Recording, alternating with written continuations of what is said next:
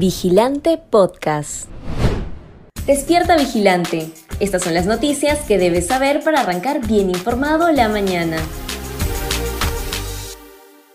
José Williams es elegido como nuevo presidente del Congreso.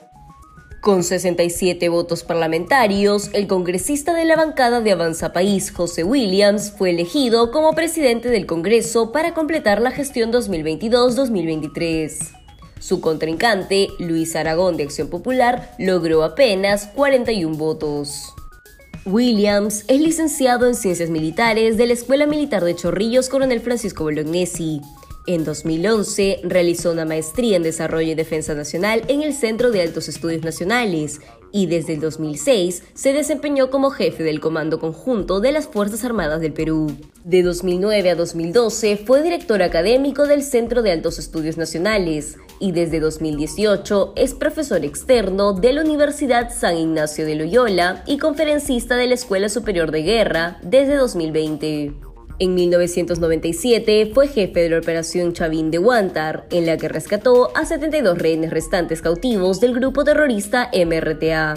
En las elecciones generales de 2021 obtuvo 44.789 votos, cifra que lo convirtió en congresista de la República para representar a la bancada de Avanza País. Funcionarios del Ministerio de Vivienda elaboraron en 12 horas documentos para el decreto de urgencia 102. Nuevas evidencias se suman a las sospechas de que el decreto de urgencia 102-2021, impulsado por el Ministerio de Vivienda, Construcción y Saneamiento y publicado en octubre de 2021, habría sido gestionado con la finalidad de direccionar obras públicas de manera indebida como es el caso del proyecto de saneamiento que promovió la cuñada del presidente Pedro Castillo, Jennifer Paredes. Según fuentes de Diario Comercio, el interés habría sido tal que los documentos que permitieron aprobar el decreto de urgencia fueron elaborados en solo 12 horas. Para ello, alrededor de 20 funcionarios del Programa Nacional de Saneamiento Urbano, el Programa Nacional de Saneamiento Rural, el Programa de Mejoramiento Integral de Barrios, la Oficina General de Planeamiento y Presupuesto y la Oficina General de Asesoría Jurídica suscribieron informes y memorándums que fueron la base legal y técnica para el decreto que autorizó el gasto de 520 millones de soles para proyectos en diferentes regiones del país. Con la documentación express, el sábado 23 de octubre del año pasado, el secretario general del sector, Francisco Wittenbury, envió un documento al Ministerio de Economía y Finanzas, donde se formalizaba la petición de recursos para los proyectos. Alejandro Sánchez, dueño de la casa en Zarratea, habría recibido medio millón de soles de contratista del Estado. El amigo íntimo del presidente Pedro Castillo y sindicado como uno de los integrantes de los chiclayanos, Alejandro Sánchez Sánchez, nuevamente parece como beneficiado de una controversial situación, luego de que una empresa, de propiedad de otro paisano del mandatario, logró millonarios contratos con el Estado.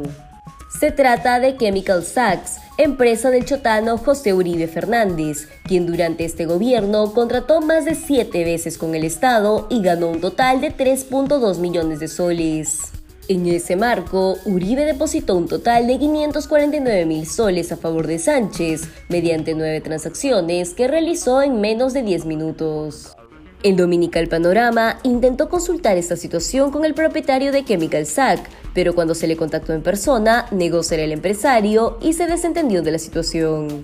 Lo curioso es que ambos, tanto Uribe como Sánchez, nacieron en Anguía, Cajamarca, lugar donde operaron los chiclayanos y en donde se descubrió cómo desde el Ministerio de Vivienda direccionaron obras a favor de los allegados de Castillo.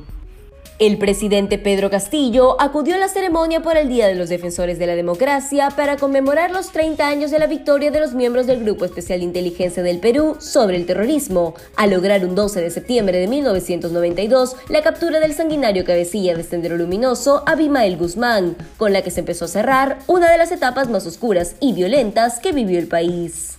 El jefe de la Dirección contra el Terrorismo, Oscar Arriola, invitó a la ceremonia oficial a los ex miembros del GEIN, pero estos decidieron retirarse cuando llegó el mandatario. Con ello, mostraron su total rechazo a los nexos que tiene Castillo con el Movadef, brazo político de Sendero Luminoso y que defiende la estrategia genocida de Guzmán para inscribirse como una organización política. Denuncian corrupción en rondas campesinas de Huamachuco. Tres dirigentes de la Central Única Distrital de Rondas Campesinas de Huamachuco denunciaron actos de corrupción y represalias en su contra por negarse a favorecer intereses particulares y económicos de exdirigentes de esta organización. Según reveló el diario Panorama de Trujillo, Fanny Horna, Orlando Román y Luis Guevara fueron retirados de sus cargos en las rondas sin justificación y bajo falsas acusaciones durante su reunión en las bases en el caserío de El Toro en Huamachuco. Horna, que era secretaria de la Asociación Ronderil, denunció que fue destituida por negarse a participar en presuntos actos de corrupción promovidos por exdirigentes de las rondas, que recibieron compensaciones económicas por administrar justicia y alquilar sus maquinarias a la minera Suma Gold Corporation. Si quieres seguir informándote, te invitamos a revisar nuestra web vigilante.pe. No olvides suscribirte a nuestro canal de YouTube y seguirnos en redes sociales como Facebook, Instagram y Twitter. Ahora también podrás escucharnos a través de Apple Podcasts, Google Podcasts y Spotify.